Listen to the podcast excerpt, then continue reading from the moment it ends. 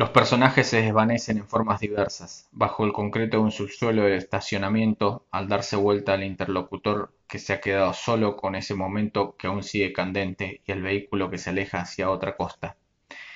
El último guardián recorre los pasillos marcando con runas las columnas. El salón se encuentra a una bandeja de distancia ocupando su lugar con los otros habitantes.